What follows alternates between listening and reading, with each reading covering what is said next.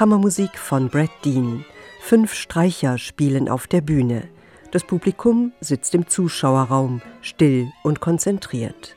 Ein klassisches Konzert, wie man es kennt. Mit einem Unterschied. Alle Besucher sind verkabelt. Monitore und Infrarotkameras zeichnen auf, wie die freiwilligen Versuchsteilnehmer im Radialsystem in Berlin das Konzert erleben. Gemessen werden Körperbewegungen, Mimik, Herzschlag, Puls und Atemfrequenz. Forscher vom Max-Planck-Institut für empirische Ästhetik Frankfurt und Universitäten in Friedrichshafen, Bern und York können später beispielsweise daraus ablesen, wie sich während des Konzerts der Herzschlag von Besuchern mit dem Herzschlag anderer Besucher synchronisiert.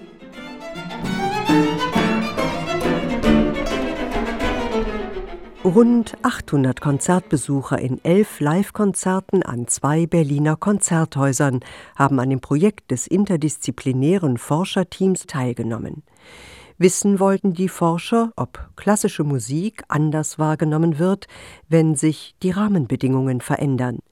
Wie beeinflussen eine Konzerteinführung, ein Programmhefttext, eine Licht- oder Videoinstallation das Musikerleben? Das Ergebnis mag man kaum glauben. Laut Studie haben die verschiedenen Settings kaum messbare Effekte auf das Musikerleben der Konzertbesucher. Das wurde von den Teilnehmenden des Symposiums in Friedrichshafen kontrovers diskutiert. Ganz handfest ließen sich anhand der Studie vier verschiedene Typen von Konzertbesuchern unterscheiden: Musikenthusiasten, Konzertbegleiter, Social-Event-Besucher und Musikliebhaber. Ergebnisse, die der Konzertdesigner und künstlerische Leiter des Forschungsprojekts Volkert Ude für seine künftige Arbeit hilfreich findet. Das finde ich auch sehr, sehr inspirierend, dass man vielleicht auch aufhören sollte zu denken, das Publikum ist so eine homogene Masse, alle sind gleich interessiert und gleich aufmerksam. Schön, das so wissenschaftlich sortiert zu bekommen um dann vielleicht zu überlegen, vielleicht muss man auch da nochmal grundsätzlich unterscheiden bei der Entwicklung von Formaten und sich viel deutlicher zu fragen, an wen richtet sich das jetzt eigentlich.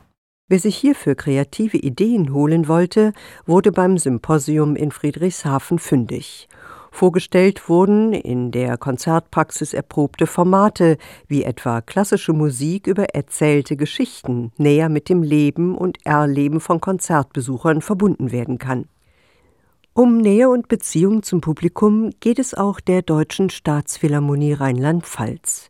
Intendant Beat Fehlmann stellte beim Symposium in Friedrichshafen das digitale Projekt Via Visuals vor.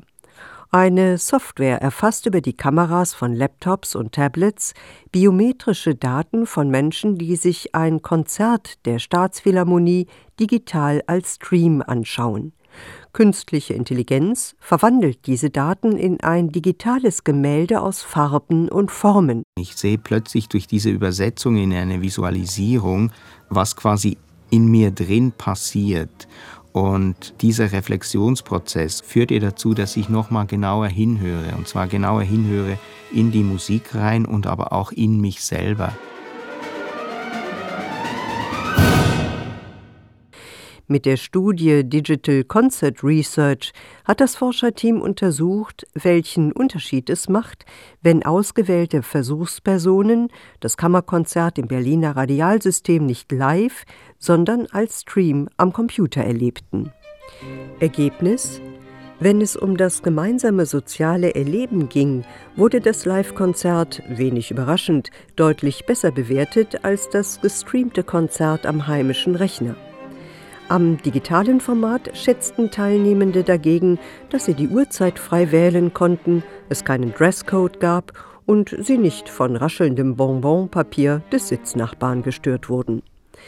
Für Melanie Wald-Fuhrmann, Direktorin der Musikabteilung am Max-Planck-Institut für empirische Ästhetik in Frankfurt am Main, sollten die Potenziale neuer Konzertformate künftig stärker in den Blick genommen und das traditionelle klassische Konzert an heutige Bedürfnisse und Gewohnheiten angepasst werden.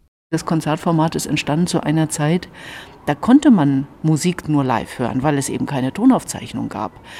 Das heißt, man wollte damals eigentlich mit diesen Verhaltenskonventionen etwas erzeugen, was wir heute besser erleben können, wenn wir zu Hause uns die Musik anmachen. Wenn ich ohne die Störung von anderen intensiv Musik hören will, dann muss ich nicht ins Konzert gehen dazu. Das kann ich auch alleine haben.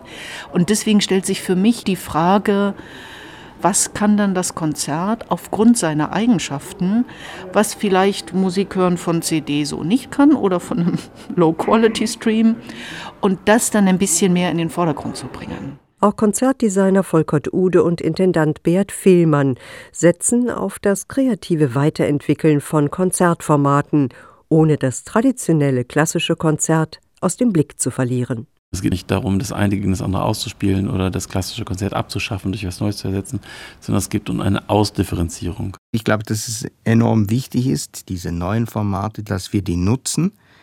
Ich glaube aber auch ganz stark daran, dass die kommende Zeit nochmal Bedürfnisse wecken wird für ganz einfache analoge Formate dass wir uns an einem bestimmten Ort zu einem bestimmten Zeitpunkt zusammenfinden und nichts anderes machen als zuhören.